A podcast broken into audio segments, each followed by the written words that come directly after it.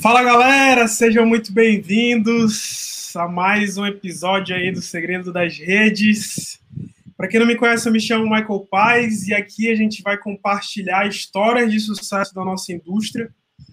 E hoje eu tenho a honra de convidar aqui um casal que eu tenho total admiração, que já está com a gente há algum tempo no negócio e já tem um resultado incrível aqui dentro.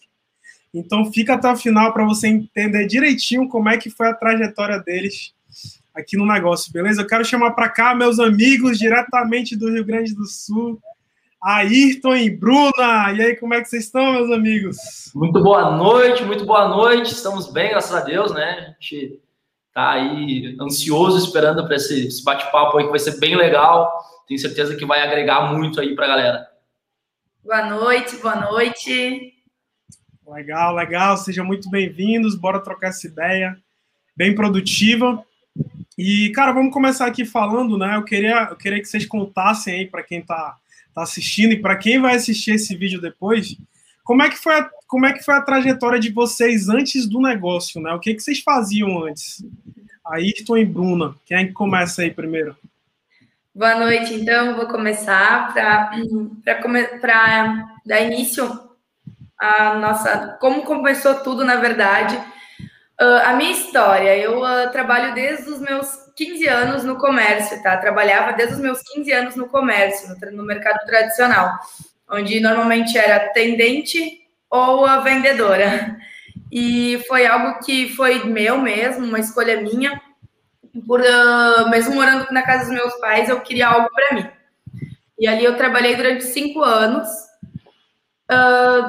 direto, assim, no, completamente dentro do comércio e não tendo final de semana e vivendo aquela, aquele mundinho ali. Foram uh, durante sete anos, se eu não me engano, eu trabalhando nessas mesmas funções. Uh, eu tive a última empresa, a última loja que eu trabalhei, eu fui demitida e eu estava grávida da minha filha, sem saber que eu estava grávida, então eu fui demitida do, da, da, da empresa e eles precisaram me recontratar. Então teve um grande rolo em rescisão e tudo mais. E foi onde eu uh, fui, trabalhei, voltei, trabalhei mais um dia e disse: não, eu não quero mais. Cheguei em casa, conversei com o Ayrton e ele disse: tu não vai trabalhar depois que a gente tiver nosso, nosso filho. A gente não sabia se era uma menina ou um menino. E uh, tu não vai, eu não quero mais que tu esteja numa loja ou que tu esteja em qualquer lugar que não seja cuidando dela. Não quero ela em creche, não quero em lugar algum. Foi onde começou a me, me despertar o empreendedorismo, né? Então foi onde eu comecei a procurar algo para fazer para mim. Uh, ali eu uh, abri uma empresa, então, sociedade com uma comadre minha, com uma amiga minha, uh, de decorações de eventos, de festa infantil onde meu marido me apoiou na questão financeira, né? Ele me colocou todo o valor de abertura da empresa, que não dava muito retorno, mas era uma ocupação para mim, né? Mesmo grávida, eu tinha alguma coisa para fazer que eu poderia fazer. Mas acabou que era algo que eu gostava e eu acabava estando todos os finais de semana em função disso, que era o tempo livre do Ayrton, né?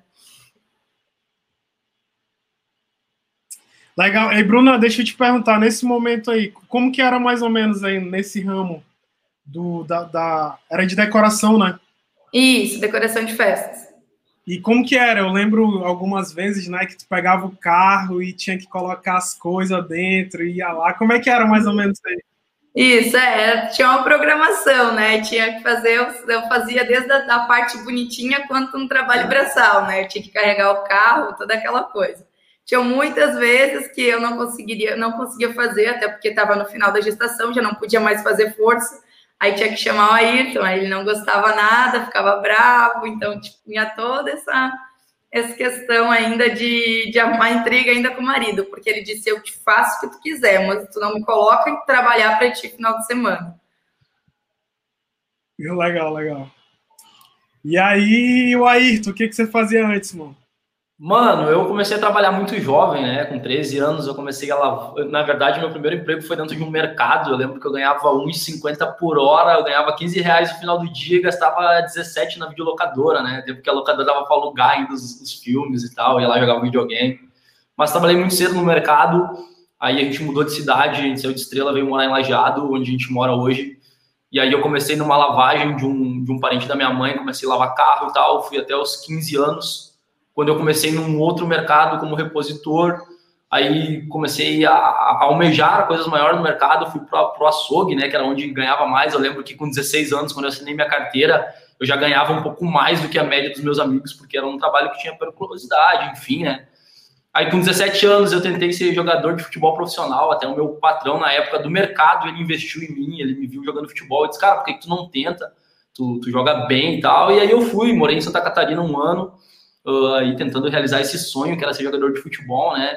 Convivi muito com, um clube grande, eu joguei no Figueirense, eu tive oportunidade no Atlético Paranaense, então eu convivi com um mundo, assim, digamos, surreal, sabe? Pessoas muito bem sucedidas, enfim. E aí, após um ano, assim, um ano, vou te dizer que foi muito bom, mas foi frustrante. Eu não, não consegui enganjar em nenhum clube, não consegui realmente ter o que eu almejava dentro daquele um ano. Eu decidi voltar para o açougue parar de jogar futebol. Continuei trabalhando no açougue por mais um ano, até que a, a Bruna, né, a gente já se conhecia nessa época aí, ela começou a incomodar e tal, a questão do final de semana, não tinha sábado, não tinha domingo, eu trabalhava muito. Eu era que comandava o açougue inteiro. E aí eu decidi sair então do mercado, fui eu, eu desejei trabalhar com meu pai, meu pai é metalúrgico, mais de 40 anos. Meu pai tem uma profissão bem legal aí, ele teve metalúrgico em Porto Alegre quando eu era jovem, quando eu era criança, ainda 4, 3, 4 anos. Ele teve uma das maiores metalúrgicas lá de Porto Alegre, faltou gerenciar bem o dinheiro. Enfim, e aí eu fui trabalhar com meu pai, trabalhei três meses e recebi meio mês. Aí tu imagina, né? Eu falei, poxa, eu não, não trabalho para bonito, né? Eu preciso, preciso receber, preciso trabalhar. E aí eu fui trabalhar em outra empresa em Lajeado, que eu inclusive achei que era metalúrgica também. Uh, eu achei que era do mesmo ramo, que fazia portão, grade, eu queria aprender a profissão, né? E no fim eu cheguei lá, era um corte dobra, totalmente diferente, era, era um ramo bem específico assim de metalúrgica, para quem conhece corte dobra. E eu trabalhei sete anos e meio dentro dessa empresa. Foram sete anos muito legais, a gente conquistou muita coisa, eu me desenvolvi lá, eu comecei como auxiliar, fui operador de máquina, supervisor de produção, até que eu consegui entrar de projetista, né? Eu lembro que uma coisa que para mim fica bem marcada é que quando eu iniciei lá, no meu primeiro dia, assim, tinha uma areazinha, assim, que era uma bagunça, sabe? E eu botei para fazer aquilo, botei para arrumar. No meu primeiro dia com paquímetro, ainda não entendia nada do ramo. E aí os guris, assim, deu meia tarde, os guris olharam para mim e falaram assim, pô, Ayrton, o que tá fazendo aí, cara? Não, tô arrumando aqui, né? Nós tava com pouco serviço tal, tem que mostrar serviço, tô no contrato. E aí a gurizada falou bem assim pra mim, bicho, para com isso, daqui a pouco vão arrumar trabalho para mim. Olha como é o tradicional, né? A galera queria que eu ficasse de boa para que eles pudessem ficar de boa também, vendo eu trabalhar. Mas enfim, eu sempre visei, né? Os guris do escritório, sempre pensei que eu podia que eu podia estar tá lá dentro, que eu queria estar tá igual eles, eu queria ser igual eles. Foi quando eu conheci a Thaís, né? A gente vai falar um pouco dela depois. Mas a Thaís foi uma pessoa que sempre me, ela trabalhava, ela era financeira da Doaço, e ela sempre viu esse meu intuito de, de, de, pô, de estar sempre disponível, de sempre ver o trabalho, de querer sempre estar tá, tá, tá em atividade. E ela sempre me apoiou lá, ganhei aumentos por causa dela, eu ganhei uh, promoções por causa dela, virei operador de máquina, enfim. Tive câncer, né, nessa época, com 18 anos, câncer no testículo, foi algo que me marcou muito aí, a Bruna já estava comigo, inclusive, a gente até, eu até fui diagnosticado por causa da quimioterapia, que eu não poderia ter filhos, a gente guardou sêmen lá em Porto Alegre, foi uma parte bem, bem, bem marcante, assim, da minha, da minha trajetória, da minha vida. A gente guardou sêmen em Porto Alegre, e a gente foi diagnosticado com não podendo ter filhos, a gente guardou, uh, e aí eu tinha cinco anos para o meu corpo voltar a produzir espermatozoide, enfim, né? Isso já vai um pouco além da vida, né? Mas uh, o, meu, meu corpo voltar a produzir aí aos 45 do segundo tempo, quando eu já estava na Doaço já como supervisor, uh, a Bruna descobriu que estava grávida do nosso primeiro filho, que é a Marina, né? Nossa filha mais velha de dois anos e meio. E foi quando a gente, eu decidi assim, eu disse para ela, Bruna, começa, abre teu próprio negócio, acha alguma coisa que tu possa desenvolver e cuidar da, da, da Marina e foi bem isso que ela falou, né? Eu disse, cara, só não quero me envolver, bicho. Eu trabalho que nem um doido na doaço. Às vezes eu saía às seis da manhã, voltava às 10 horas da noite. Tinha muita coisa para fazer lá. E eu não queria me envolver, né? Deu a primeira semana a gente tinha que carregar Paraty já, tinha que carregar decoração, enfim, né? Acabou sobrando trabalho para mim também. Mas foi basicamente isso, né? Eu tive uma carreira bem, bem curta, assim. Eu trabalhei sete anos e meio na mesma empresa. Quando eu e a Bruna nos conhecemos, uh, depois do câncer, Logo depois, assim, eu fui. Eu e ela nos juntamos, deu briga com os pais, enfim, briguei com meu pai, ela brigou com a mãe dela, a gente teve que se juntar meio de, de, de soco, assim.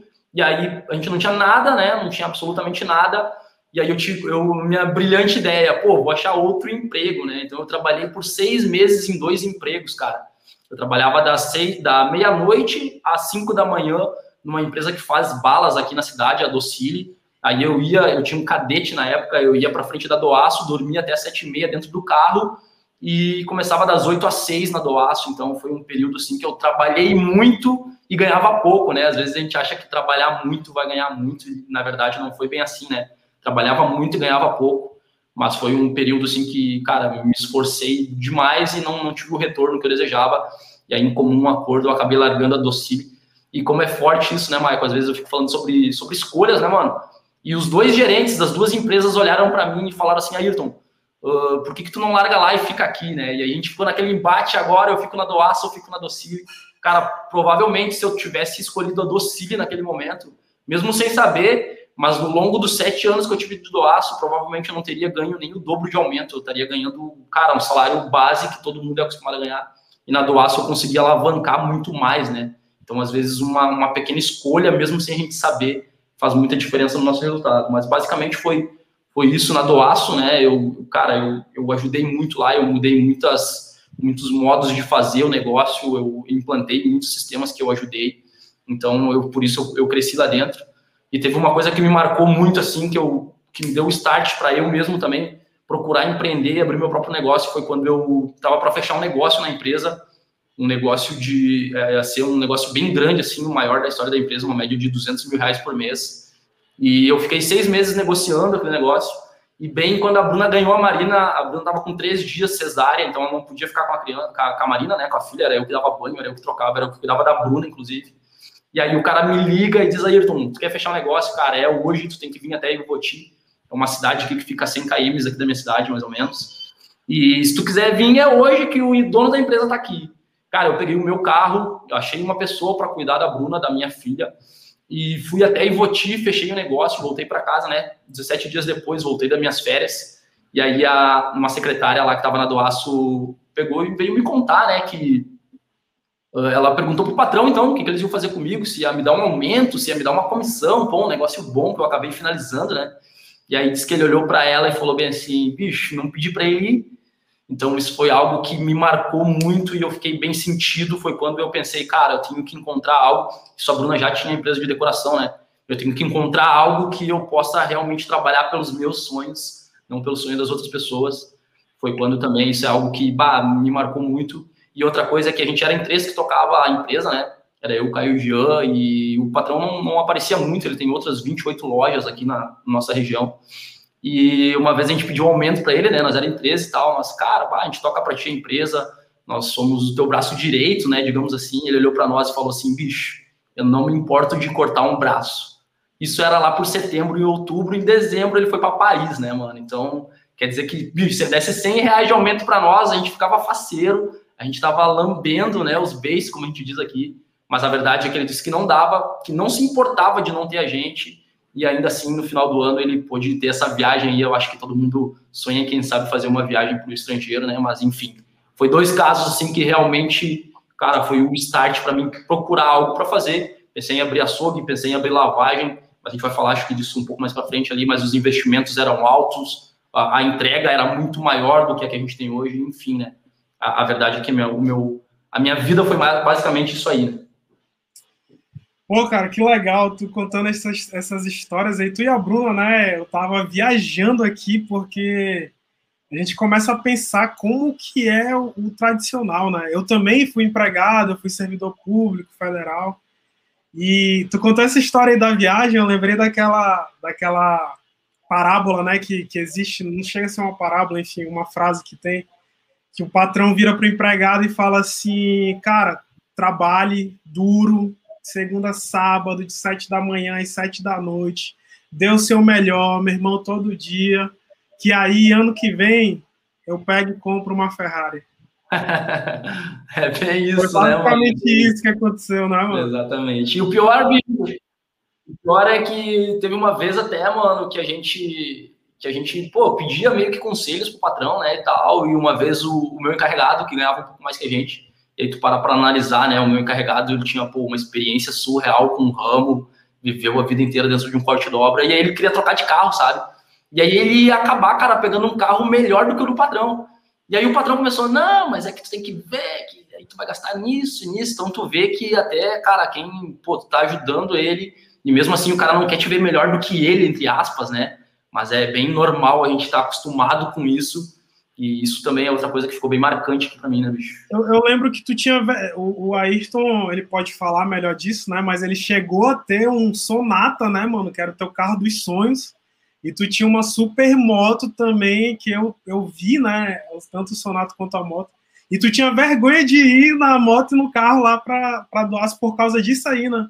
Justamente, justamente. Medo, é, não era nem vergonha, era medo, eu acho. Enfim. É, às vezes a gente, a gente é meio, não vou dizer supersticioso, mas sabe aquela coisa de, ah, como é que. Eu, eu, eu cheguei a ouvir dentro da minha casa, né, cara, que tudo que eu conquistei foi, pô, tá traficando, sabe? Acho que todo mundo já ouviu isso, né? ou já falou até para alguém que, que acaba se dando bem em alguma coisa, mas eu já ouvi isso.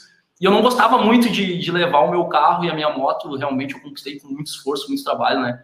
Tem outra coisa também que, que me marcou, a Bruna lembra, estava numa pizzaria numa sexta-feira à noite, meu telefone toca, eu saí da pizza, no meio da pizzaria para ir descarregar um caminhão na Doaço, então tudo que eu conquistei foi fruto de muito trabalho. Mas eu realmente, eu tinha um Sonata, que era o meu carro dos sonhos, eu botei uma suspensão a ar no dia do meu aniversário, que era outra coisa dos meus sonhos. Uma moto com alarme, mano, parece meio besteira, né? Mas eu queria ter uma moto grande com alarme. Eu tive uma moto aí bem legal também mas eu não, não ia para a aço justamente por essa, por essa visão do, do patrão e da, da gurizada, querendo ou não, da produção, né? Como eu fui o único que saí da produção para o escritório, acabava que tinha esse certo, sabe, é, puxa-saco, essas coisas que a gente é acostumado a ouvir no tradicional. Enfim, então eu não ia realmente, eu pegava, a Bruna tinha uma Paraty 94, que era para as decorações, e eu ia de Paraty para o trabalho e não estava meu carro justamente por, por essa visão do patrão e, e, dos colegas também, né? O tradicional tem dessa, na verdade, é que todo mundo já deve ter ouvido essas histórias. Né? Eu acho, eu acho interessante frisar, né, mano? É, eu falo disso abertamente, que tem gente que, que acha que, que o nosso negócio é para quem está precisando, né? E eu, para quem não sabe, deve ter gente que não me conheça aí, cara, eu era servidor público federal, ganhava quase 8 mil reais por mês. Quase 8 mil reais por mês. Eu acho legal vocês tocarem nesse assunto. Quanto é que tu chegou a ganhar lá na Doaço, mano? Tu entrou ganhando quanto e quanto tu saiu ganhando da Doaço? Hum. Mano, meu salário na Doaço, bicho, ele girava em. To... Quando eu iniciei, eu nunca vou esquecer, meu primeiro salário foi 850 reais. Esse foi meu primeiro salário como auxiliar de, de, de operador lá na Doaço. E eu saí de lá, cara, com um salário de 3 mil reais. Só que eu sempre fui muito, muito astucioso, digamos assim. Eu sempre vi possibilidade de montagens, como a gente era um ramo específico, eu ganhava mais dinheiro com montagem e desmontagem do que propriamente com o meu salário. Por exemplo, chegava alguém lá e, bicho, eu quero esse telhado montado instalado. Como a gente não fazia, né? A, gente mandava terceirizar, eu achava um terceiro e eu acabava ganhando uma comissão com isso. Então eu já cheguei a ganhar salários em média. Cara, eu costumo dizer que nos últimos dois anos eu cheguei a fazer 300 mil reais na Doaço. Isso para quem é funcionário, né, irmão, é surreal, é surreal mesmo. Eu acho muito difícil que, que tenham muitas outras pessoas com um resultado desse como funcionário, ainda mais numa cidade como, como Lajado aqui mas a verdade é que eu também tenho muito disso, né? Eu acho que às vezes a galera, a galera tem um certo, não sei, um preconceito com o nosso negócio, não sei, e acha que quem tem faculdade, quem, quem, quem ganha bem não, não precisa, né? Mas é que aqui tem N benefícios que a gente vai comentar depois. Mas eu cheguei a ganhar uma média de 15 mil reais por mês uh, dentro do meu emprego e realmente o, o, que o nosso negócio dá, cara, é algo que vai além de, de dinheiro, né? Isso a gente vai, vai trocar legal, essa ideia. Legal. E fora a Bruna, né? A Bruna também tinha lá o, a empresa de decoração, né? E também dava para. Chegou a tirar quanto lá, Bruna, por mês, assim? Então, na verdade, a sonhar ela acabou sendo mais para luxo do que para renda, entendeu? Só eu não pagava. É, ela se pagava, na verdade, era uma ocupação, até ela virar estresse e tudo mais, né? Legal. Então, uh, foi algo que foi mais para tipo eu ter algo para fazer, para não ficar só só dentro de casa com a nenê, para não ficar doida, sabe? Bacana, bacana. É, e, mano, outros pontos interessantes que você tocou é que tu começou como auxiliar, né? E tu chegou a um cargo lá de, pô, de, de sócio, quase sócio. de dono, né?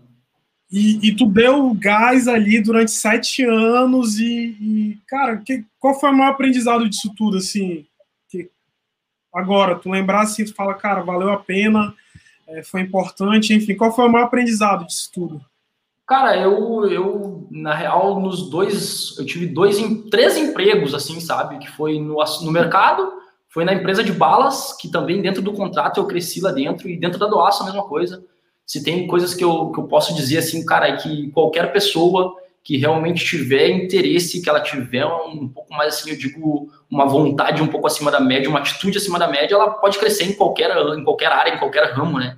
Pô, eu fiz coisas totalmente diferentes do mercado para o açougue, nas balas de auxiliar para operador, operador 2 também, eu fui lá em três meses, e na Doaço ao longo dos sete anos, eu levei, cara, cinco anos e meio para conseguir a minha vaga, que eu tanto almejei, quando eu entrei dentro da Doaço, que era ver os guris do escritório, tinha uma camiseta vermelha na época, e aí eu pensei, cara, eu quero ser igual esses caras de camiseta vermelha, então eu levei cinco anos com, com muito trabalho, com muito afinco para chegar lá, e eu vejo o maior aprendizado que eu tenho disso tudo é que realmente quando a gente tem uma atitude acima da média, quando a gente tem força de vontade, a gente pode chegar em qualquer lugar desde que a gente tenha essa, essa, essa meta ou essa, essa visualização de que a gente quer conquistar, o que a gente quer chegar, né? E eu acredito que qualquer pessoa pode, mano, basta, basta ter realmente essa força de vontade. Isso é, é, minha, minha, é o que eu aprendi dentro do, do tradicional, né? Legal. E não satisfeito, né? É, vocês conheceram a nossa oportunidade, o nosso negócio, que hoje a gente desenvolve a indústria do marketing de rede, né? Em parceria com o Grupo Rinodê. É, enfim, existem várias empresas no mercado, se você for buscar, e hoje a maior empresa do Brasil se chama Grupo Rinodê, a gente desenvolve em parceria com o Grupo Rinodê. E como é que foi esse início aí, mano? Como é que foi esse convite? Cara, é, como que tu conheceu essa indústria? Como é que foi isso aí? Conta pra galera aí. Bicho, pra ser bem sincero, né? Nada melhor do que falar do que a Bruna, que foi quem iniciou, né? Mas eu, eu me lembro da Thaís ter me chamado, bicho. Eu não me lembro se eu respondia ou se eu não respondia. A Thaís era a menina que trabalhava lá no escritório na Doaço, né? Que me ajudou e tal. Eu tinha até uma certa, eu tinha até uma certa gratidão por ela, por, por eu ter crescido na Doaço, querendo ou não, ela me ajudou, né? Ela falava o patrão, ah, enxerga o Ayrton, enxerga o Ayrton. E ela me chamou assim, meio despretensiosa. Eu acho que eu não. Sabe, a gente não, na correria do dia a dia não tem muita atenção. E acabou que ela encontrou, a gente encontrou ela uma vez na, na saída do teu médico, né, Bruno? É. E aí ela, ela combinou mais com a Bruna do que comigo, né? Porque não, não foi da, da, da, decoração? Foi, na verdade, foi. O, tinha, o Yuri tinha. Eu acho que eu tinha uns 15 dias no nenê, porque eu tinha. Lembro que eu tinha tirado as. as Nove fotos. dias. Nove dias. A gente olhou essa semana a foto. Nove dias eu tinha o Yuri, eu tinha ido tirar os pontos da cesárea, então, né? E ela encontrou a Ayrton. Inclusive, o Michael estava junto, porque era na, na, na esquina academia, da academia. Uh, e ela deixou um cartão dela com a Ayrton das decorações, porque ela também trabalhava com isso, né? Ela deixou com a Ayrton para mim entrar em contato com ela. Então, entrei em contato com ela de primeiro momento para comprar um material dela para a empresa. E foi a partir dali. Então, o Yuri tinha nove, nove dias e quando o Yuri tinha três meses, quando o Yuri fechou três meses, foi quando a gente, quando eu então ingressei na, no negócio com vocês, né? Com ela, no caso. Que foi uh, dia 2 de dezembro. É, de 2 de dezembro, né? 2 de dezembro foi. Então, quando a gente teve a, a decisão de realmente, então, fazer o negócio. Eu, né? O Ayrton, não. Uh, era a véspera de aniversário do Ayrton, então a gente vai, uh, na verdade, o que mais uh, chamou atenção na história foi que o Ayrton não queria de jeito nenhum, e mesmo contra a vontade dele, então eu tomei a decisão de fazer, e hoje a gente faz e vive completamente dessa plataforma, né? Quando a Thaís manda aquele vídeo pra gente do resort. Foi gente... em novembro. Isso, isso ela já tinha ido alguma vez lá em casa? Nunca tinha ido? Sim, ela já tinha, já ido uma vez. vez. Aí a Thaís, a Thaís chegou lá em casa, né? Então, e aí ela mandou um vídeo para mim e pra Bruna, eu lembro que eu tava na Doaço, de um resort que ela tava curtindo e que um pouco de trabalho a gente poderia chegar, né? E a Bruna inocentemente acreditou que poderia ser realmente possível, né? Um, ganhar um resort. Eu tinha esse certo preconceito, porque a minha irmã desenvolveu, né? A minha irmã trabalhou com o grupo Rinodê há cinco anos atrás. Só que, cara, é uma coisa que eu aprendi, acredito que até foi contigo, mano, que em, tudo na, em, tudo, em toda a área da vida existe o profissional e o amador, né? Não é o que tu faz, mas como tu faz, né? Não é o que tu vende, mas como tu vende. Isso é, cara, é sucinto, existe profissional amador em toda a área. E eu costumo dizer que o relacionamento é muito poderoso, né? Eu sempre falo isso quando eu tô conversando com alguém sobre negócio. E eu, quando eu tentei jogar futebol profissionalmente, para te ter uma ideia, eu, eu tava com um empresário em Santa Catarina, eu fui fazer um amistoso lá no Atlético Paranaense, no dia deu tudo certo, eu joguei muita bola, O técnico do Atlético Paranaense ligou para o meu empresário de Santa Catarina, eles conversaram, conversaram e não se acertaram. Cara, parar para pensar, se talvez eu tivesse outro empresário, eu fatalmente teria sido jogador profissional, eu fatalmente teria uma carreira, hoje eu poderia estar muito, muito bem, né? Então, o relacionamento, cara, é algo poderoso nas nossas vidas e a gente nunca para para analisar isso. Então, eu, eu, creio que a minha irmã não, não tenha dado certo, claro que por, por interesse, por profissionalismo, mas porque ela não ingressou com as pessoas certas, ela não teve o suporte correto, isso para nós é, é muito claro. E aí, quando a Thaís manda esse vídeo, alguns dias depois vocês estavam lá em casa, né? Tu, Douglas, a Thaís. A Bruna já estava dentro do negócio, né? Já estava dentro. Não, vídeo não. Esse não, foi o dia que ela, que ela decidiu fazer, né? Na verdade, na primeira vez que vocês foram lá em casa, eu peguei a moto, a chuteira e fui jogar futebol, né? Eu não quis nem ouvir, a Bruna é, ficou ouvindo, né? Na verdade, na primeira vez que eles nos visitaram, a gente não falou do negócio, né? Mas não foi o dia que ela estava lá? Não, não, não foi falado do negócio em si. A gente foi na segunda visita após o vídeo que a gente realmente então sentou para falar do negócio. Aí, e nas duas vezes eu peguei a moto, chuteira e não quis nem dar assunto. Eu peguei e fui jogar futebol, né? Só que na segunda vez, quando eu voltei do futebol, a Bruna simplesmente tinha tomado a decisão. Ela olhou para mim e falou assim: bicho, vou fazer um negócio. Eu, é o quê? Vai fazer o quê? Eu te dei 15 mil reais para tu abrir uma empresa de decoração e não voltou nenhum. Como é que eu vou né, te largar dinheiro para investir em outro negócio? Cara, foca na tua decoração. Tu vai encontrar uma casa de festas, o relacionamento, né? Falava para ela, tu vai encontrar uma casa de festas, isso vai alavancar o teu negócio. Estava para fechar um negócio. É, a gente estava né? para fechar um negócio, inclusive com uma casa de festas aqui do Gelado. O que, que ia acontecer? Ela ia ter festas durante a semana, né? Ia dar mais velocidade para o negócio dela. E aí eu falei justamente isso, né? Cara, foca no teu negócio, foca aí na decoração, que eu tenho certeza que logo vai alavancar. E ela acabou, né? E tu vê quem manda lá em casa, né? Eu disse que não, ela disse que sim, e aí no fim a gente tá dentro do negócio desenvolvendo 100%. Mas foi isso, eu era um cara bem, bem contra justamente por essa experiência que eu tive, né? Como se o resultado da minha irmã fosse ser o meu resultado também, né? Como se o, o fato dela não ter dado certo, eu também não daria. Eu acho que isso é, é, é uma crença limitante na nossa cabeça Shaquille. Eu, eu para ser bem sincero, eu era muito preconceituoso, eu era o cara que fazia piada, eu era o cara que zoava a galera da Renaudet, e hoje estou aí, né, sou, eu me considero um, um, grande líder do negócio, porque justamente porque eu estou relacionado com as pessoas certas, eu tenho a informação, eu tenho conhecimento, né, apesar de ser tão jovem nesse mercado de, cara, uma coisa que eu aprendi na Doaço, que para tu ser especialista de algo, tem que ter no mínimo sete anos de carreira dentro desse negócio, então a gente é tão jovem, mas a gente tem tanto conteúdo, a gente vê que a gente faz de maneira tão diferente, mas era esse, era por isso que eu tinha esse certo preconceito, justamente por conhecer amadores, por conhecer pessoas que não deram certo. Mas é, foi assim que a gente conheceu de novo, né? A gente ouviu de novo sobre o grupo Rinodé. E eu lembro que, que a Bruna pediu dinheiro emprestado. Como é que foi essa história aí? Pediu dinheiro é. emprestado e tu falou, ó, oh, vou querer esse dinheiro aí. Como é que foi isso aí? Mas, é, foi, foi sim. Uh, Para fazer o investimento inicial, então, eu até tinha um cartão de crédito, mas eu usava ele para a empresa já.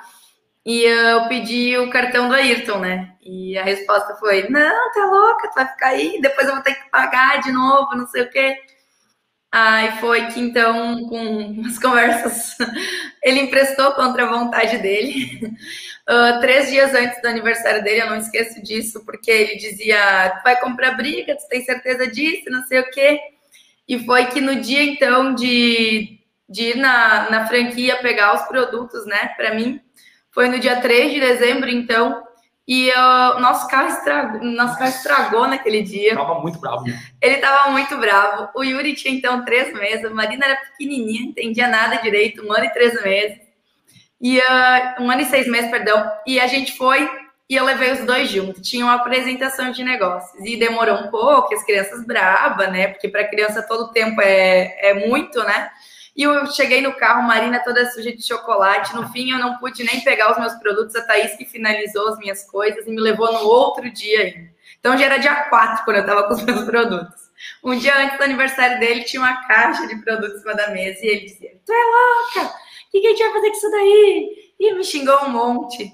E já no aniversário dele, eu já vendi produto para o pessoal e eu fui me desfazendo dos produtos em questão de 15 dias, né? Eu me desfiz de todos os produtos, consegui vender todos os produtos. Mesmo aí estão dizendo que não, e mesmo ele usando perfume da concorrência, sendo que ele não usava perfume. Em 15 dias, então, recuperou o investimento, aí tu pegou e tá aqui, ó, pega. Uma vez tu pegou a pasta e falou, né, mano, isso aqui vai mudar. E eu, não, aqui em casa não vai acontecer. Então, para ver que eu era realmente bem cabeça dura, era cara, eu fiz de tudo para que não desse certo, essa é a verdade. Eu passei aí, mesmo quando ela me devolveu, ela fez um investimento em seis vezes no meu cartão de crédito. E mesmo quando ela me devolveu 14 dias depois, ela fala 15, eu falo 14, que eu me lembro é 14, ela lembra 15, enfim. Eu me lembro que eu ainda assim, cara, passei 16 dias só dando uma retada nela. Falava, cara, isso não dá certo, não, essa é bobagem, foca na decoração. Deu 30 dias, ela vendeu a Sonhar Decorações, né? E aí, nesse meio tempo, a gente acabou, né, virando amigo, a gente fazia churrasco, a gente jogava videogame, né? A gente acabou tendo uma amizade. Foi quando acho que, não sei, eu ouvi de outra maneira, ouvi a maneira profissional, e aí realmente eu comecei. Eu, eu, eu, digo, eu digo, e de fato foi, eu comecei um mês depois da Bruna. Ela passou 30 dias fazendo sozinho com esse apoio psicológico, mesmo assim ela fez dar certo. Então, é, é bem como a gente falou, quando a gente quer, quando a gente decide, quando a gente tem uma atitude em cima da média, é só botar para fazer. Né? E acontece muito isso, né? Casais que, inclusive agora essa semana aconteceu uma pessoa do time aí, que às vezes a mulher começa e o marido não apoia, às vezes o marido começa e a mulher não apoia, e acaba que se a pessoa não tiver ali o emocional forte, ela acaba desistindo e, e a Bruna manteve, né, até tu enxergar, e aí foi quando vocês começaram a caminhar juntos, foi bem legal, né? Exato. Já olhar o chat aqui, galera. Tô vendo que tá cheio de, de comentários ali. Quem tiver pergunta, manda aí, tá? É, se você não se inscreveu no canal ainda, aproveita para se inscrever. Deve ter um botãozinho aqui do lado. A gente troca várias ideias de empreendedorismo aqui nesse canal. É, inclusive, o Segredo das Redes tem um papo de empreendedor, que é com empreendedores de outros ramos. Então, tá bem legal. Se inscreve no canal, comenta aí. E eu vou já olhar o chat, tá? Mas eu quero saber de vocês agora, o momento que não dava mais para conciliar com o emprego, né? A Bruna vendeu ali em 30 dias, uhum. e, e, o negócio, e tu, quando é que foi assim que tu falou, mano, não dá mais, não aguento uhum. mais, vou fazer só isso? Como é que foi isso aí? Quem já viu o nosso negócio viu que a gente tem um, um, plano de carreira surreal, né, mano? É absurdo o nosso plano de carreira. E quando eu vi aquele plano de carreira, como eu, cara, querendo ou não, eu trabalhava muito, mas eu estava bem estabilizado, né? Eu, eu realmente a verdade é que eu ganhava muito e gastava muito, mas ainda assim eu, eu tava numa zona de conforto bem bacana. E quando eu vi aquele plano de carreira, eu projetei assim, cara, eu levei sete anos para ganhar X na Doaço. Aqui em cinco anos eu consigo, né? Pô, tá ganhando a mesma coisa aí, vai ser legal, vai me ajudar bastante. Sendo que no nosso primeiro mês de negócio, a gente acabou alavancando e atingiu o terceiro nível da companhia no nosso primeiro mês de negócio. A gente realizou um dos meus sonhos, que era, que era andar de avião, né? Aí já foi a primeira realização de sonho, eu costumo dizer, e de fato foi, a gente, a gente já realizou sonhos que a gente nem tinha, né, dentro desse negócio. Mas no primeiro mês a gente foi para São Paulo, a gente teve o prazer de, de nosso primeiro evento ser a convenção internacional, né? Foi algo surreal, algo muito marcante realmente na nossa vida. A gente passava por colombianos, por peruanos, tu agarrava um, já falava um vídeo espanhol e nós assim alucinado e a Lamborghini de um lado e para quem não conhece, né? Mas é assim mesmo, foi muito bacana. Então a gente levou as crianças, levou a sogra junto, alugou um apartamento, ficou bem hospedado lá, tudo, tudo do nosso bolso, tudo para ver se realmente era real essa plataforma. E aí no primeiro mês atingiu o terceiro nível, no segundo mês a gente estava com um negócio bem bacana, a gente ganhou um resort, quatro dias com tudo pago em Salvador, na Bahia. E aí foi quando a gente começa a pesar, né? Começa a comparar com o tradicional. Eu trabalhei pô, a vida inteira no tradicional, sete anos dentro da mesma empresa, eu ganhava um panetone e uma champanhe ao final do ano. Então, com dois meses de negócio, a gente ganhou uma viagem, sendo que a gente tinha, ah, quando a Bruna ficou grávida da Marina, a gente tinha separado, brother, o cofrinho da família, o cofrinho da viagem da família para daqui cinco anos. Olha que louco. Mesmo ganhando tudo que eu ganhava, a gente tinha separado um cofrinho para em cinco anos juntar uma grana para ir viajar. Olha que surreal isso. E acaba que em dois meses de negócio a gente ganha um resort com tudo pago em Salvador, na Bahia, que era justamente o nosso sonho conhecer o Nordeste. A gente já tinha ido para Florianópolis tirar férias, que é, surreal, ali é legal também. Mas o nosso sonho era conhecer o Nordeste, a gente acaba ganhando. E aí a gente foi, continuou trabalhando, continuou trabalhando em paralelo, né? A Bruna 100%, né? Porque a Bruna, pô, tinha dois filhos, bebês, né? Dois bebês dentro de casa, ela tinha casa para cuidar, tinha comida para fazer, tinha roupa para lavar, isso demanda tempo, demanda trabalho. Então a Bruna também não tinha muito tempo.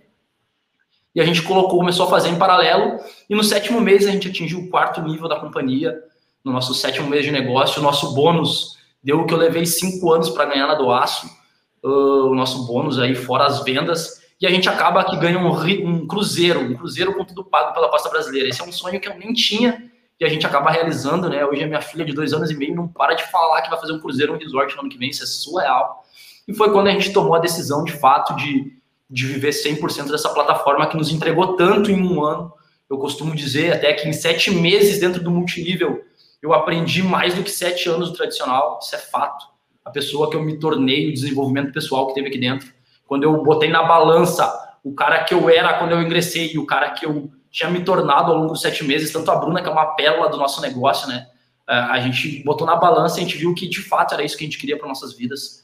A gente poder ajudar pessoas, agora acaba se tornando um propósito, já não é mais trabalho, é um propósito ajudar novas pessoas. Esse é, é o intuito da nossa ferramenta. Só foi o intuito quando foi criado. E é um negócio simples de ser feito, né? Basta, basta se dedicar, basta trabalhar que, que vai acontecer. Então foi dentro do sétimo mês, assim, quando a gente teve esse resultado gigantesco, a gente, cara, acabou. O principal de tudo, Michael, foi o desenvolvimento pessoal. Foi quando a gente botou na balança quem nós éramos, com quem nós tínhamos nos tornado, que foi a gente decidiu, de fato, trabalhar 100% com o Grupo Rinode com marketing multinível, né? Bacana, bacana, mano. E eu acho importante frisar aí, né, que nesse momento que vocês foram para a convenção foi a, a primeira vez que vocês viajaram de avião, né? Foi a primeira vez, isso aí também foi bem marcante, porque, como tu falou, é, em cinco anos vocês estavam planejando ir para o Nordeste, ou seja, vocês iam estar com 30 anos ali, enfim. E, e, muita gente passa por isso, né? Às vezes você, cara, você passa a vida toda para fazer uma viagem daqui a 10 anos, daqui a 5 anos, sendo que essa ferramenta aqui te economiza esse tempo para que você possa crescer muito mais rápido e, ter esses resultados bem mais rápido, né? Ali a foi a primeira vez que você viajou de avião, né? A Bruna não, né? A Bruna já tinha andado, a Bruna já tinha andado. Eu fui a primeira vez. A verdade é que, mano, quando a gente ganhou o resort, a gente abriu o cofrinho. A gente abriu o cofrinho, tinha R$ 1.200 lá dentro, em um ano juntando. Então, ia comprar minha passagem.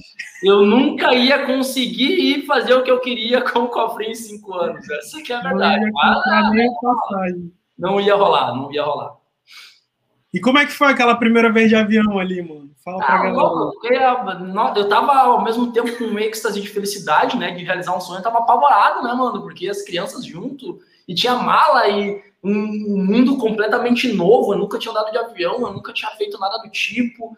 E aí eu me pego na grande São Paulo, cara, surreal. Foi uma experiência assim que é aquela coisa que a gente fala: existem coisas que têm preço e coisas que têm valor. Foi realmente uma experiência de muito valor para mim. E, e, parece tão pequeno, né? Tem tantas pessoas que viajam de avião com naturalidade, mas para mim foi surreal.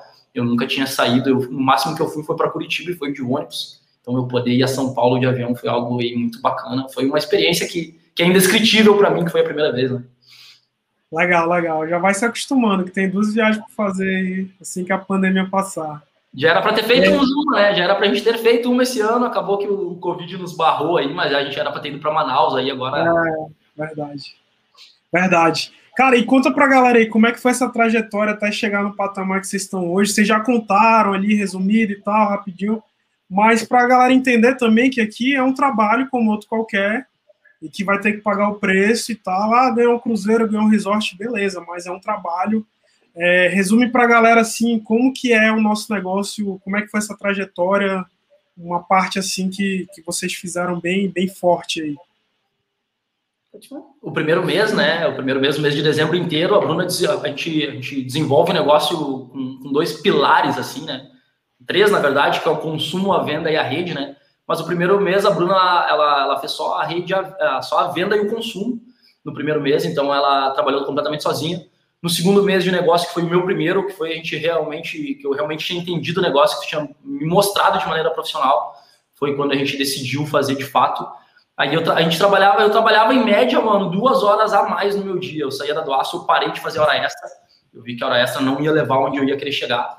E eu parei de fazer hora extras na doaço para desenvolver o multinível. E aí acabava que a Thaís, né, que hoje é, é a tua namorada, ela, ela ia lá para casa, ajudava a Bruna com os afazeres, ajudava a cuidar da Marina e tal. E a gente ia pra rua, né? A gente ia falar com a galera, ia mostrar produto, ia mostrar oportunidade, mostrar produto e mostrar oportunidade. Então a gente trabalhou assim durante dois meses com muita intensidade foi quando a gente ganhou o resort, né? E a gente atingiu aí o nível de ouro da companhia. Então a gente fez em paralelo assim. Uh, e aí a gente, no, nos outros meses eu até dei uma baixada de volume, eu não fiz tão, tão intenso. Acho que é meio natural no nosso negócio, acaba acontecendo isso. E aí, ali pelo quarto mês, a gente voltou de novo com muita força, fazendo duas horas por dia. É, e aí a gente acabou graduando no sétimo mês o nível de Safira, o nosso bônus deu 4 mil. A gente já tinha feito uma boa grana de venda. O nosso primeiro mês, mano, a gente fez 9 mil reais de venda. Que foi o mês que eu e a Bruna colocamos para fazer juntos. Gente fez 9 mil reais de venda e deu mais 1.550 reais de rede. Cara, isso Quase era... 10 mil reais no primeiro mês de negócio. Isso foi 6 mil reais de lucro, cara. De lucro no primeiro mês de negócio. Um resort com tudo pago no segundo mês. Cara, isso foi surreal, foi surreal. Isso fazendo em paralelo, né? Lembrando que isso foi a mais dentro da nossa casa. Foi a mais dentro da nossa casa. Então, isso é algo muito legal que o nosso negócio proporciona. A gente não precisa parar de fazer nada do que faz para desenvolvê-lo. É algo que vem para ajudar e, consequentemente, quando tu começa a ganhar a mesma coisa que o tradicional, com menos horas livres, tu vai desenvolver 100% pela qualidade de vida que tu, que tu conquista aqui dentro. Mas foi assim, fazendo em paralelo, duas horas por dia, durante sete meses, foi quando a gente tomou a decisão de fazer 100%. Legal, uma coisa que muita gente não entende, né, que eu também trabalhei em paralelo no início, né, e muita gente não entende isso, que, cara, o teu dia ali, as oito horas de trabalho, você vai trabalhar para pagar as tuas contas. As oito horas você trabalha para pagar a conta. Após o horário de trabalho, você vai trabalhar para pagar os teus sonhos, o teu futuro. E é isso que muita gente não entende, né? Até chegar o momento de você fazer 100% do nosso negócio. E aí o negócio começa a ficar bem legal, começa a ficar bem interessante. Porque tu acaba tendo mais tempo livre ali, né? Para fazer o que você quer, a hora que você quer. E, e, eu lembro que, que tu é, deixou de jogar bola, né, mano? Uma coisa que tu amava fazer e tu falou, não, vou focar nisso aqui. Muita gente não entende isso também. Pô, um grande líder do nosso negócio fala assim, é, você abdicar de momentos agora, certo? Para construir uma parada extraordinária. Então, você vai abdicar ali para construir um negócio bem grande. Tu chegou a fazer isso, né, mano? Acredito que a Bruna também, então acho que é por aí, né? A verdade é que no começo é muito difícil, né, irmão? É trabalho após o trabalho, né? Acho que ninguém gosta de ter trabalho após o trabalho. Mas eu, logo no começo, cara, logo no começo, teve uma frase que para mim fez muito sentido, que é um período de sacrifício para uma vida de benefício. Isso. Eu entendi, eu entendi que se eu fizesse isso com muita força, cara, durante cinco anos, eu poderia jogar o meu futebol com o meu filho a hora que eu quisesse, aonde que eu quisesse, eu poderia levar ele para olhar, por exemplo, um jogo de Champions League, que é, acho que é um sonho de todo mundo que é apaixonado por futebol, e que eu nunca, nunca, nunca conseguiria fazer no tradicional, no meu emprego, né? Isso seria impossível eu fazer, até porque férias eu nem tirava, né? O meu patrão comprava minhas férias, então nem férias eu tirava. Então, realmente, essa frase para mim foi muito impactante. E a, e a verdade é essa: eu deixei sim de jogar futebol. Eu costumo dizer, cara, que eu tinha um ciclo de amigos que falavam de cerveja e futebol. Aí tu para pra pensar onde esse assunto, aonde esse ciclo de amizade ia me levar. Sabe, isso não fazia diferença nenhuma na vida dos meus filhos. Então eu acabei trocando esse ciclo de amizades. Claro que tiveram alguns que tomaram a decisão de vir junto com a gente, né? Mas eu acabei trocando esses focos. A Bruna, a Bruna que adora essa, essa lembrança, né? Mas eu, por exemplo, tinha sábados que eu jogava três futebol no, no mesmo dia. Eu saía, jogava meio-dia e meia na sociedade lá em Estrela, jogava as três aqui num bairro e às cinco no outro. Então eu realmente, cara, futebol eu sempre fui muito, muito apaixonado, corre nas minhas veias, né? Eu digo até, hoje eu nem sou tão ligado a futebol, e o Yuri, meu filho de um ano e meio, ele é apaixonado por bola, então isso realmente corre nas nossas veias. Mas eu entendi isso muito forte, cara. Eu entendi que um período de sacrifício para uma vida de benefícios, então eu posso aí ficar cinco anos abdicado do meu futebol. Quando eu tiver com 31, eu posso jogar futebol onde eu quiser, com quem eu quiser, na hora que eu quiser, e o meu filho vai estar tá lá para realmente usufruir disso comigo. Então, cara, isso é, é algo que para mim foi muito claro de ser entendido. Que legal, cara, que legal. E, e, outra pergunta aqui, como é que você se desenvolve hoje, mais livro, mais áudio? É, como é que tá a leitura aí, os áudios? É, tu lia antes, vocês liam antes algum livro? Como é que tá isso aí? Recomenda alguma coisa para a galera aí que está assistindo? Então, uh, ah, para mim, tá? Para mim é mais prático, mais simples. Eu ouvi áudios, então, uh, por dicas, né? Até da Thaís, inclusive, uh, eu uso, ouço muito audiobook, então, né? Para mim fica muito mais prático, porque eu posso estar fazendo as tarefas do dia e posso estar ouvindo. E até já, já fiz muito de quando não é um, um livro Quando é alguma coisa, algum áudio relacionado ao negócio, alguma coisa que eu consigo colocar na frente do computador, eu estou escutando e estou contatando, fazendo as minhas outras tarefas. Então é algo que eu consigo otimizar o meu tempo, né? Bacana. Esse negócio? Não. tá, essa tecla a gente bate muito do desenvolvimento, né, mano? Chegava a ler, Bruna? Tu chegou a ler alguma coisa antes do, do nosso negócio? Pouca coisa, bem pouco, assim. Mais uh, livro, livro besta, né? Assim, mais. Harry Potter. Não, isso não, não, isso não. legal, legal. E tu, Ayrton, como é que foi? Legal, né, mano? É, o, cara, eu acho que o meu resultado é fruto do meu desenvolvimento, né? Às vezes, às vezes não, os líderes falam isso, de fato é, a gente só vai ser capaz de ganhar o suficiente que a gente tem de conhecimento, né? Então, Cara, eu fui um cara que eu era apaixonado por escola até o primeiro ano do ensino médio. Eu, quando eu peguei catapora na, na terceira ou quarta série, eu chorei porque eu não ia poder ir para a escola, cara. Olha que louco, né? E aí chegou o primeiro ano de ensino médio, 16 anos, e eu fui jogar futebol. Perdi o gosto completamente por aula. Eu, inclusive, hoje não tenho ensino médio completo. Então aí, cara, eu não tinha o hábito de ler. A única coisa que eu lia era a página de esportes do jornal, lá na do Aço, que eu olhava se o meu Grêmio tinha ganhado ou tinha perdido, se o, o rival tinha ganhado ou perdido, era a única coisa que eu lia. E, e os e-mails dos clientes que eu tinha que responder, só zero. E ano passado aí, muito graças à tua ajuda, que criou aí um grupo de mastermind surreal, né? A gente leu ano passado oito livros, cara, todos voltados a desenvolvimento, a empreendedorismo, a capacitação. Então, cara, é surreal o quanto isso faz diferença na nossa mentalidade, né? E eu lembro até que uma vez, antes de eu começar o negócio, a gente. Não que a gente discutiu, mas né, eu rebatia tudo que tu me falava e tal, e tu só dizia, bicho, lê tal livro, lê tal livro. Então fica uma dica para todo mundo, cara, independente de fazer marketing de rede ou não, o pai rico, o pai pobre, né? Cara, é um livro que, bicho, quando eu entendi esse livro, eu botei o meu carro para vender. A galera vai me chamar de louco agora, né? Mas eu botei meu carro para vender, a minha moto e a minha casa. Então, cara, depois que você lê, você vai entender o porquê disso. Mas realmente, cara, é um livro que, que girou uma chave muito grande. Quando eu entendi o quadrante de fluxo de caixa, que eu ouvi pela primeira vez do Yuri Porto, eu, nossa, girou uma chave gigantesca na minha mente. E de fato a gente não lê porque a gente não tem ninguém que nos estimule, né? Para para pensar aí quantas pessoas tu tem do teu lado que estimulam a ler um livro. Cara, isso é muito pesado. De novo, o relacionamento entrando na porta, né? É, é, a, gente, a gente leu muito ano passado porque a gente tinha pessoas do nosso lado que nos estimulavam a leitura. Isso é fato. Então, a gente, pô, oito livros, áudios desenvolvendo do negócio. Eu ouvi muito áudio também referente a desenvolvimento pessoal mesmo. E, cara, esses são é os modos que a gente vem, que a gente usa mais, né? A leitura e áudio mesmo é algo que vem, vem nos ajudando muito. Bacana, ó, vamos, vamos dar uma olhada no chat aqui como é que tá. O Bruno Weber falou: quero ser o próximo nesse resort com vocês. São exemplos, olha aí, o Brunão, Brunão aí, Brunão, seja muito bem-vindo. Tá faltando duas vagas para o resort, viu? Para você e para mais alguém que você quer levar. Basta tomar decisão, é ou não é? É isso, cara. Como eu falei no começo, né? A Bruna foi inocente acreditar na Thaís que ela poderia estar no resort.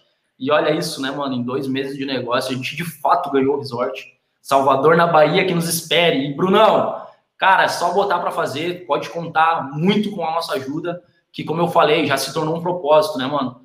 Os próximos níveis aí é só questão de, de tempo de trabalhar com afinco que a gente vai atingir, é fato. Então a nossa meta agora é levar novas pessoas para resort, levar novas pessoas para cruzeiro isso se tornou propósito. Legal, legal. E aí, ó, uma perguntinha aqui da, da patrocinadora de vocês, né? Senhora Thaís Schaefer, como vocês conciliam trabalho, casas, filhos e ainda o negócio? Excelente pergunta aí. E o casamento, né, mano? Dá pra esquecer. Essa é a parte que eu mais peco, a mulher que puxa minha orelha. Na verdade. Como é... Tem gente que fala assim, né? Pô, eu tenho um filho, não dá para fazer, não tenho tempo. Como é que é isso aí? Na verdade, tudo questão de organização, né? Um, para nós, assim, de primeiro momento, assim, quando tava nós quatro 100% em casa e trabalhando diretamente de casa, então, inclusive, o Ayrton, ele, quando ele saiu do tradicional para uh, desenvolver completamente, então, o marketing multinível, marketing de rede, uh, Ayrton uh, tava, tipo, era meio da pandemia, então foi algo completamente em casa mesmo, completamente nós quatro, então tem que ter regras, tem que ter organização. Agora é hora disso, agora é hora daquilo. E agora, então, eu digo que quanto mais vai passando o tempo, parece que às vezes fica mais difícil, porque as crianças estão maiores e exigem um pouco mais da gente. Então, tem momentos que a gente consegue sim tá 100% aqui, eles conseguem se brincar juntos, conseguem olhar o desenho, mas tem momentos que eles ficam bem complicados e fica bem conturbado, que a gente precisa desligar e dar um tempinho para eles. Então, graças a essa plataforma, graças a isso, a gente pode dizer hoje, ou X tempo do nosso horário vai ser para eles e, pra, e por eles, né? Então, se a mãe dizer assim, ah, mamãe, eu quero ir no parquinho. Três horas da tarde, a gente pode ir lá, levar ela no parquinho, voltar e depois continuar trabalhando, sabe? E o restante é tudo questão de organizar mesmo. É bem isso que a Bruna falou, né, mano? É, eu, eu vejo com, com, com dois olhos. Primeiro, cara, ou a gente usa isso como desculpa ou como motivação. A gente tem casa, a gente tem filhos, a gente tem o nosso próprio negócio, a gente tem o nosso casamento, mas ou a gente acha isso um problema ou a gente acha como uma solução, né? Uma coisa que me marcou muito é que a Marina teve um momento que ela estava com um aninho e meio e eu cheguei em casa num domingo, ela estava com a minha sogra e ela preferiu ficar com a minha sogra do que comigo. Foi algo que me marcou muito. Por quê? Porque eu estava muito na do aço, eu trabalhava muito lá. Então, isso foi algo que, cara, eu tava pagando o preço e nem sabia. Eu achava que tava, sabe? Mas então, cara, tempo, dinheiro, tudo é prioridade. Tudo é prioridade. Vai dar prioridade que a gente dá. Se eu der prioridade, se eu tiver o momento do trabalho, é o momento do trabalho. Se eu tiver o momento da casa, é o momento da casa. Dos filhos, é dos filhos. O negócio é o negócio. Então, é, não existe. Ou tu tem desculpa, ou tu tem resultado. É bem simples. É bem, eu vejo com, esse, com esses olhos. Então a gente concilia porque a gente organiza. Se a gente parar para olhar quanto tempo o nosso celular fica no Facebook, eu aposto que a gente tem tempo para tudo e sobra, né? Então é só questão de ter prioridade. Essa que é a maior verdade. Legal, bora para mais uma pergunta aqui, ó. A Ana perguntou qual é o maior desafio em empreender em casal, né?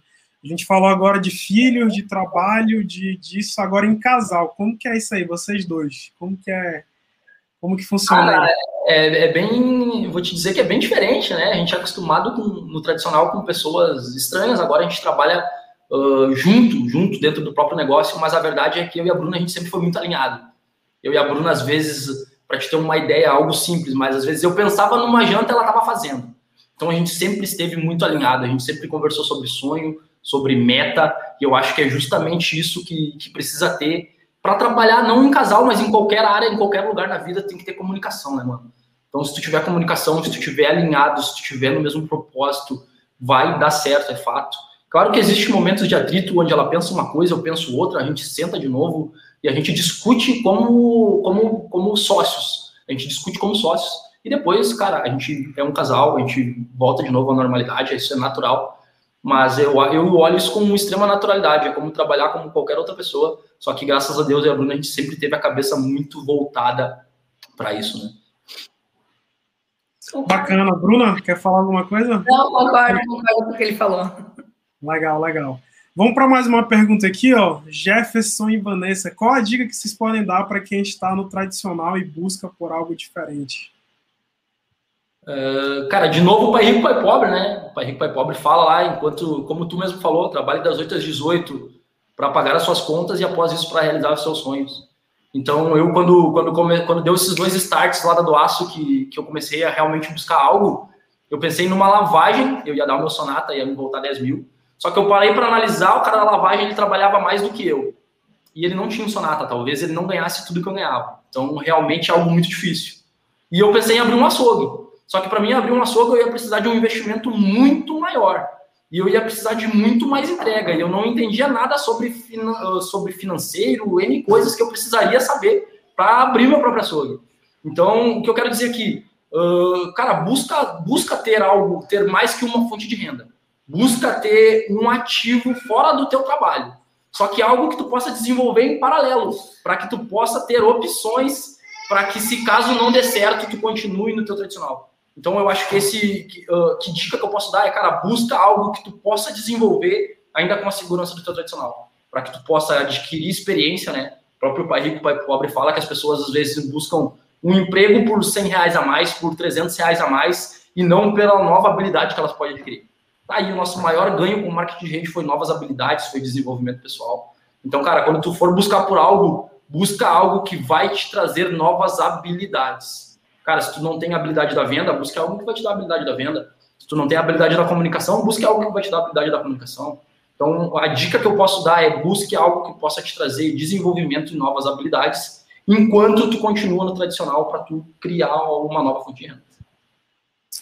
Excelente, excelente. Se eu puder acrescentar mais um pouquinho aí, muita gente não tem um conceito de escalabilidade, né? Um negócio que seja escalável. Nosso negócio é totalmente escalável, entra tudo isso que o Ayrton falou. É, você pode trabalhar uma hora por dia, daqui a pouco essa hora vira duas horas, daqui a pouco essa hora vira quatro, oito, dezesseis horas, 24 horas. E humanamente, sozinho, você não consegue trabalhar isso durante o dia, 24 horas por dia, por exemplo.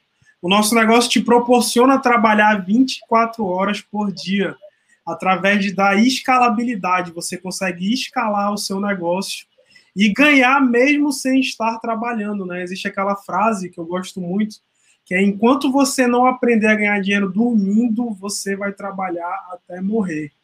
E o nosso negócio te proporciona ganhar dinheiro dormindo. Então, é, só para acrescentar aí a dica desse casal lindo, vamos para mais uma pergunta aqui do Alexandre Cruz. Ó. Qual a visão de vocês para daqui a cinco anos? Vai lá, amor. Bicho, cara, é surreal, né? Como eu falei, eu trabalhei sete anos dentro da mesma empresa e o que eu visualizei eu consegui atingir. Só que eu estava no topo, tipo, no topo do meu, do meu emprego, no topo do meu cargo, eu não ia ganhar mais do que aquilo, eu ia ter que dar muita sorte, ou talvez não daria, talvez daria azar e, e começasse a ganhar menos, talvez não conseguiria mais montagens como eu conseguia. E hoje a gente tem um plano de carreira, cara, que é ilimitado, que a gente vê a nossa empresa investindo em novos países, investindo milhões em campanhas, investindo na gente, né?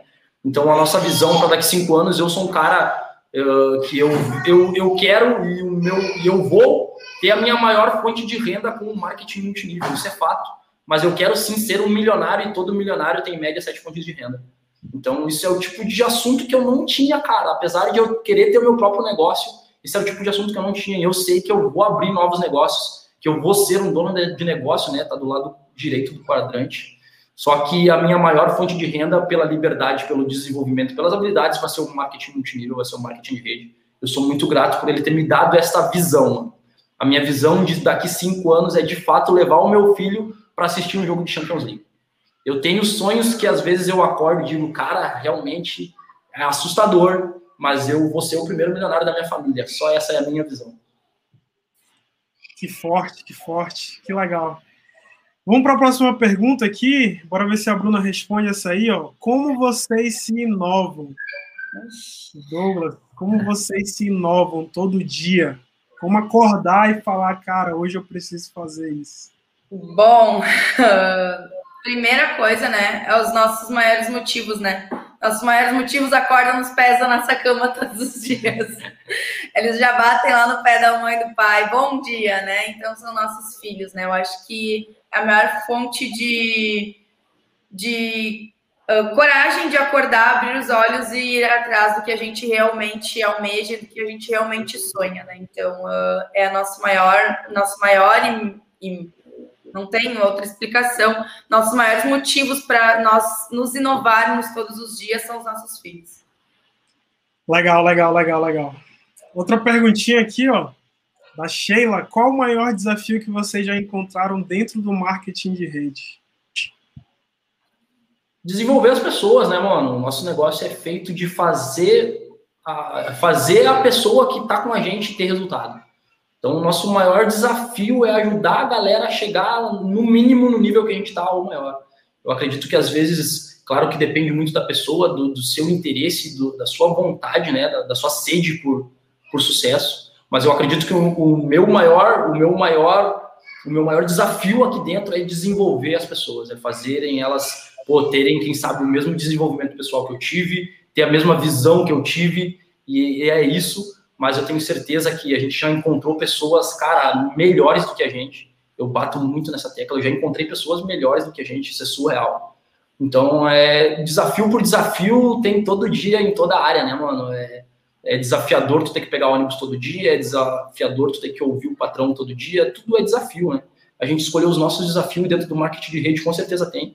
Mas eu acredito que é um desafio ainda gostoso de lidar. É tu fazer as pessoas chegarem num, num novo nível da sua vida. Ser um pai melhor, ser um filho melhor, ser um irmão melhor, ser um profissional melhor e assim, consequentemente, chegar num novo nível. Então, esse, para mim, é o nosso maior desafio aqui dentro. Legal. Próxima. Senhor Clayton Crovato, o que você pensa quando a pessoa entra e logo desiste do negócio? E o que você diz para quem desistiu da sua rede? Cara, como eu mesmo não terminei nem a escola, né? O que eu posso falar de desistentes, né? Eu, eu bato muito nessa tecla. Eu sou um cara que talvez se eu tivesse persistido um pouco mais, eu teria me tornado jogador de futebol, jogador profissional de futebol. Talvez eu tomei dois não, um no Atlético Paranaense e um do Figueirense, e talvez se eu tivesse persistido, eu teria entrado em outro clube. Enfim, é completamente natural as pessoas desistirem de qualquer coisa. Começa uma academia e para, começa uma faculdade e para, aqui não seria diferente. Nós não somos essas terrestres, isso aqui é só um negócio que, comparado com os demais, ele te traz, cara, N mais benefícios. Tá aí um negócio do século XXI, que eu peço que vocês leiam para que possam esclarecer um pouco mais sobre o nosso negócio. Mas o que eu tenho para dizer para as pessoas, cara, é que não desistam, não desistam dos seus sonhos, não diminuam os seus sonhos, aumentem a sua entrega. É natural a gente se sentir incapaz, é natural a gente achar que não é para gente, mas isso é, é, é muita crença limitante que nós mesmos nos colocamos. Eu costumo dizer que eu fui criado numa casa que não se falava de empreendedorismo, de política e religião. Então, esses três assuntos eu não gostava de falar sobre. Então, é natural a gente achar que a gente não consegue, mas isso aqui é uma ferramenta que distingue cor, educação, qualquer outro tipo de coisa e todas, todo mundo pode ter no mínimo o resultado que a gente teve. Isso é natural. Eu só digo que é natural as pessoas desistirem e eu digo que, cara, não desista. Talvez faça com, com menos força, talvez uh, não sei exatamente o que dizer, mas não desista dos seus sonhos. A gente sabe que é muito difícil de realizar sonhos aí fora é muito difícil de quem sabe que está ganhando 10 mil reais por mês daqui a cinco anos, e aqui dentro do nosso negócio é totalmente possível. Então, a gente, cara, é, essa é a visão que eu tenho para passar para essa galera. Bom demais, bom demais. A gente está caminhando aí para a reta final. Quem tiver mais pergunta para mandar aí, galera, pode mandar, tá? Se você não se inscreveu no canal ainda, aproveita, botãozinho aí do lado. E eu queria saber de vocês agora, como que vocês fazem em relação ao consumo de produtos? Como que é? Vocês usam muito? É, como, é, como é que funciona esse consumo? Só de ter entrado no negócio eu já agradeço a Deus, mano. Porque essa mulher aqui, bicho. Sei que, que mulher que tem que ter uma boca e dá de batom. Não sei porquê, mas tem. É, diz, que, diz que é preciso, ainda eu preciso, amor. Então, ninguém melhor para falar de produto do que a Bruna Gabriela Laves. Só vai falar o nome todo, né? Já é xingamento, mas vamos lá. Uh, bom, a gente. É algo que de primeiro momento foi aos poucos dentro da nossa casa, né? E hoje eu sempre brinco, a gente recebe visita, daí hoje até tinha um menino lá em casa, ele disse, ai, não tomo café, não tomo isso, não aquilo. Eu disse, tá, então eu vou te fazer um chá, já que depois tu vai pedalar para te poder, então, uh, já tá ali uh, acelerando o metabolismo, peguei e servi um chá de limão para ele. Então, tipo, para mim lá em casa, se eu for fazer um bolo, eu faço um bolo com os produtos, se eu for fazer qualquer coisa que eu faço lá em casa, eu uso os nossos produtos. Então, literalmente, como a Ayrton brinca falando, eu como os produtos, sabe? Então, para tudo que eu puder usar, eu uso. E para quem eu puder indicar, eu indico. E, nossa, os meus filhos, a minha filha sabe que é um, a gente usa os produtos, meu filho sabe que a gente usa os produtos. Eles pedem para usar, sabe? Então, é algo que eu tô agora, de, de último pouco, assim, eu tô educando, a minha educação alimentar melhorou graças a, ao, ao uso dos produtos. Então, tipo, se eu puder fazer, a, a Marina, minha filha mais velha, ela disse assim, mãe, faz o brigadeiro de chocolate. E o brigadeiro de chocolate só vai shake, então, tipo, não vai nem nada de porcaria, assim, de chocolate mesmo. E ela adora, então é algo que lá em casa é todo dia. E todo mundo já usa, né, mano? A nossa linha de, de segmento, e é por isso que a Renaudet vai ser a maior empresa de venda direta e marketing multinível do planeta. É porque são produtos de uso diário, cara. Eu já usava desodorante, eu já usava shampoo, sabonete, condicionador. Só que eu não ganhava nada por isso. Agora, em um ano, a gente ganhou um resort e um cruzeiro só de ter trocado a marca. Então, cara, é surreal as linhas de produtos que a gente trabalha. Esses segmentos são segmentos que todo mundo usa. Eu faço um desafio para a galera aí que, que ainda não está dentro do negócio Cara, para para contar quantos produtos tu utiliza dessas linhas que a gente tem antes de sair de casa. Da hora que tu acorda, a hora de sair. Bicho, é surreal. Tu vai parar para ver, tu usa sete, oito produtos com muita facilidade. Então, as linhas que a gente trabalha e as linhas ainda que a empresa está prometendo lançar aí, que é linha pet, linha casa, vai acabar acontecendo. A gente vai, mano, é surreal. A gente sempre utilizou muitos produtos. Eu sempre fui. Eu, na verdade, fui primeiro apaixonado pelo modelo de negócio, depois por, pelos produtos. A Bruna foi o oposto, né? A Bruna primeiro se apaixonou pelo produto, depois pelo modelo de negócio. Mas hoje eu não. Cara, é, não tem comparar. É uma frase que eu, que eu gosto muito é não se compara produto de multinível com produto do, do mercado tradicional. Nosso produto ele é de extrema qualidade e a gente usa e abusa porque são maravilhosos. Legal, legal, legal. Quais são as metas para o próximo nível agora? Quais são essas metas aí? Como é que está desenhado isso aí? É, a verdade é que para a gente chegar no próximo nível, né, a gente com certeza tem que ajudar novas pessoas. Olha que surreal o nosso negócio, né? Para a gente atingir o nível que a gente quer atingir, é ajudar novas pessoas, encontrar novas pessoas que querem se desafiar, que querem ir para o cruzeiro e para o resort, e ajudar as que já estão conosco a alcançar. Então a gente tem um time maravilhoso, que a gente é muito grato pela vida de cada um. A gente tem pessoas que vão graduar novos níveis aí, a gente tem certeza dentro desse mês. E a gente tem pessoas que estão muito interessadas em ingressar com a gente. É simples assim, cara. Para a gente atingir um novo nível, nós temos que ajudar novas pessoas. Então está tudo desenhado, a gente tem que continuar fazendo o nosso trabalho e a gente tem certeza que vai atingir todos os nossos sonhos aqui dentro dessa maneira bem simples. Bacana, bacana. Próxima pergunta: como identificar um líder na organização? Como que vocês olham pro cara e falam assim, meu irmão, esse cara vai dar bom, esse cara, esse cara é bom. É legal, né, mano? Tem uma frase que para mim também fica bastante marcante, é que uh, a gente não a gente não transforma ninguém, né? A gente pega uma pessoa que já está em busca e essa pessoa ela é lapidada, ela se torna um diamante, né? Um carvão bruto que se torna um diamante. Então, é, eu vejo, acho que muito por mim, pela Bruna, né? A gente sempre teve sede, a gente sempre falou. Eu acho que o primeiro de tudo, cara, é ter um sonho grande, bicho. Eu sempre, eu acho que por causa do futebol lá que eu via os jogadores chegar com o carro do ano, ganhando muito dinheiro, eu me imaginava jogando no Grêmio no Inter, ganhando muito dinheiro, enfim. Eu acho que isso sempre despertou sonhos grandes em mim. E aí a gente se vê, a gente se vê no mundo tradicional ganhando R$ 1.500 como um açougueiro. Isso acaba minando os nossos sonhos. Então, o cara que não deixa isso minar, o cara que continua sonhando, o cara que tem vontade de aprender, o cara que é ensinável, ele vai ser um líder naturalmente no nosso negócio. Então, eu acho que o, a principal característica que eu, que eu posso dar para alguém que é líder do nosso negócio é um cara que é sonhador. Um cara que realmente tem sonhos grandes e que, que tem muita sede em realizá-los. Essa é a minha visão, eu acredito que esse é o principal fator, mas claro que existem outros aí que, que fazem muita diferença, né? Bacana, bacana. Deixa, deixa eu perguntar para vocês aqui também, uma pergunta que eu sempre faço, né? É que muita gente fala assim, pô, mas aqui é cidade pequena, é, a galera já conhece, eu já ouvi falar disso aí. É, qual a dica que você dá? É, na verdade, como é que foi fazer um negócio aí? Vocês têm mais de um ano já no negócio. Como é que é fazer um negócio numa cidade de 90 mil habitantes? É, se for fazer um, uma analogia, né, aqui em Manaus, onde eu estou, no norte do Brasil, no Amazonas, para quem está assistindo aí onde está acontecendo aqui todo esse frevo aí da, da pandemia, né? Se Deus quiser já está melhorando, graças a Deus. Mas aqui são 2 milhões de habitantes, né? Olha, olha a diferença, né? E, e como que é fazer um negócio aí na, na, cidade de vocês com 90 mil habitantes? Cara, às vezes eu, eu saio eu saio na rua, né? Vou, vou, vou pro mercado, enfim. Cara, eu fico abismado do tanto de gente que eu não conheço. Simples, é simples. Cara, a gente, a gente não chegou, a gente nem arranhou a cidade de Lajeado, que tem 90 mil habitantes. A gente não chegou nem 1% do que a gente pode fazer aqui dentro. Lajeado é uma cidade com 90 mil habitantes, mas ela é muito rica, ela é muito boa para se trabalhar.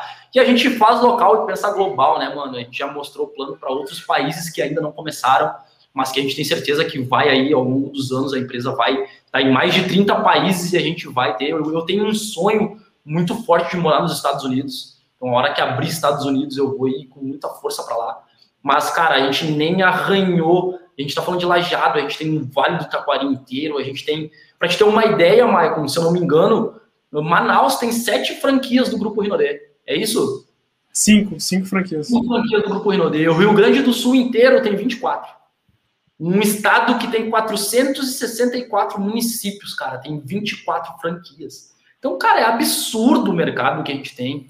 Lajeado tem uma franquia que, cara, não. Nossa, irmão. Então a gente, a gente vê com olhos muito claros, né, de negócio. A gente não é sonhador, a gente tem dados que a gente sabe que de fato vai acontecer. Vai acontecer, aqui vai, a gente vai construir algo muito grande e a nossa meta é, inclusive, estar tá em, em, novos estados, é estar tá em novos países, mas a gente sabe que a gente nem arranhou Lajado, né? A gente não conhece ninguém Lajado, para ser bem sincero. Ninguém. E a gente já conquistou tudo isso. Imagina quando a gente realmente tem algo grande aqui. Legal, vou fazer, vou fazer essa pergunta aí, ó. Acho que o Bruno deve estar conectado aí, né? Ele está interagindo bastante aqui no chat. E pensa no Bruno agora e fala assim um conselho para ele que vai começar o negócio agora. Um conselho para quem está começando. Qual seria esse conselho? Cara, além de começa, né? Tá com medo, vai com medo mesmo.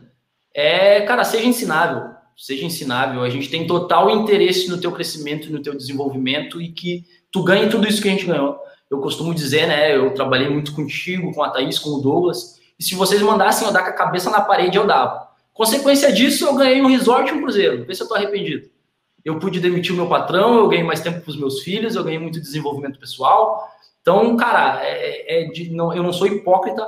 Quanto mais as pessoas conseguem ganhar aqui, eu também ganho. Então é fato isso, o nosso negócio ele é, é surreal, irmão. Não é real, o nosso negócio ele não é real, ele não é desse planeta, de tão bom que é. Então a minha dica é, começa tá com medo, vai com medo mesmo, mas cara, seja ensinável, seja ensinável, que eu tenho certeza que todo mundo tem grande potencial para almejar coisas muito grandes aqui. Legal. Vocês estão me ouvindo aí normal? Para mim deu uma travada aqui, ó. Vocês estão me então, ouvindo? Estou ouvindo, a tua imagem travou, realmente, para nós. Tá, tá. Mas está me ouvindo normal? Tô, tô te ouvindo normal. Bacana, então vamos continuar. Quantas pessoas vocês já indicaram no negócio hoje para ter o resultado que vocês têm? Nós temos 11 diretos. 11 diretos, 11 pessoas indicadas, né? Isso. Ao longo de um ano e um mês, né? Bem dizer. Agora é, travou. Rapidinho, deixa só. Pois é. Deixa eu só deixar um negócio. Eu não sei o que está acontecendo. Travou. Você tá me ouvindo? É o meu notebook por estar tá com pouca bateria, mano. O teu computador? Eu acho, por causa que tá com pouca bateria. A gente tá botando para carregar aqui. Tá, mas o meu também tá travado, eu não sei por quê, não sei por qual motivo. É, deixa eu ver, deixa, deixa, eu ver o que está acontecendo. Vocês estão me ouvindo normal aí? Estamos te ouvindo normal, a tua imagem que dá uma travada. Desliga, desliga o iPhone. Desliga o iPhone. É, cara, não sei, deu uma, deu uma travada aqui. Não. Tô tentando entender o que que é aí. Travou. ligou aqui.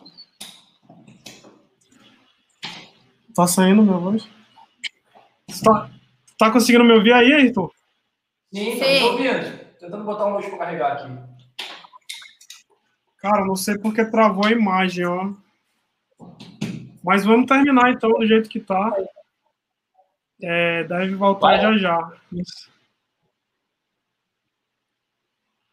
Tá conseguindo me ouvir, né? Sim, tô te ouvindo. A tua imagem tá travada, mas eu tô te ouvindo legal. Tá, então vamos finalizar aqui. A gente tá finalizando já. É, acho que tá voltando, ó. Voltou, voltou. É, foi alguma ah, coisa voltou. na internet. Tá. É, ao vivo é assim mesmo, galera. Tamo junto. Vamos continuar aqui, já, já a gente finaliza. É, qual foi o cara? Qual foi o maior resultado que vocês tiveram até aqui? Já travou de novo. Deve ser a internet. Qual foi o maior resultado que vocês tiveram até aqui? Qual foi o maior ganho? O maior ganho, cara, sem falar no desenvolvimento pessoal, na qualidade de vida, a gente fez no ano de 2000. Tá travando bastante, mano. Pode falar, eu tô ouvindo normal aqui, é só a imagem mesmo. Ó, a gente, no ano de 2019, 2020, né? A gente fez 60 mil reais de venda, assim, a, a grosso modo, né? E a gente fez 18 mil reais de bônus. Então, cara, foi muito bom, né? Eu, eu até fiz um cálculo, uma pessoa que ganha em média 2 mil reais por mês, ela vai fazer aí 30 mil reais ao longo do ano. E a gente conseguiu fazer aí mais de 48 mil reais, sendo que mais de metade do ano foi em paralelo, mais um resort, um cruzeiro e, e outros, outras coisas que não tem preço, né? Bacana, legal, legal. Tu tá ouvindo, né? Tá me ouvindo? Normal? Bom, tô te ouvindo. A gente vai já finalizar. É, eu, não, eu não sei se eu vou conseguir visualizar as perguntas aqui. Deixa eu dar uma olhadinha aqui, que eu acho que tem mais alguma pergunta. Só que para mim tá travado. Deixa eu ver aqui no celular. É, qual a palavra que define tudo que vocês conquistaram até hoje? Uma pergunta aí do Douglas.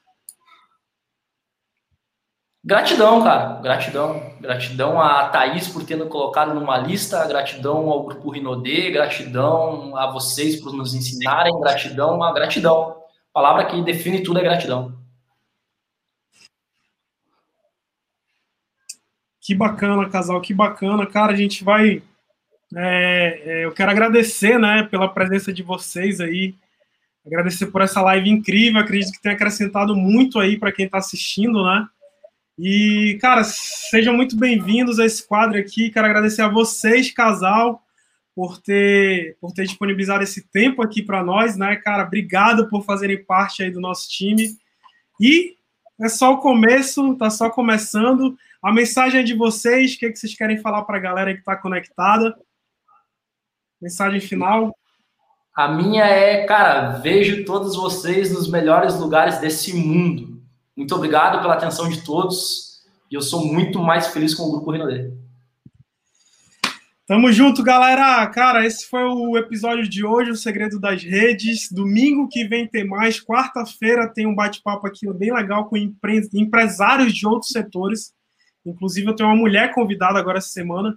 E, cara, o nosso negócio é esse. Eu sou apaixonado por esse modelo de negócio, esse casal aí, para vocês verem o resultado incrível que eles já tiveram aqui dentro, né? E é somente um resultado que temos aqui dentro, existem vários resultados e você pode ser mais um. Te espero nas próximas lives aí conectado com a gente. Deixa eu ver se tem mais alguma pergunta aqui. Então é isso, galera. Tamo junto. Até semana que vem. Boa semana, que Deus abençoe. E é nós. Valeu!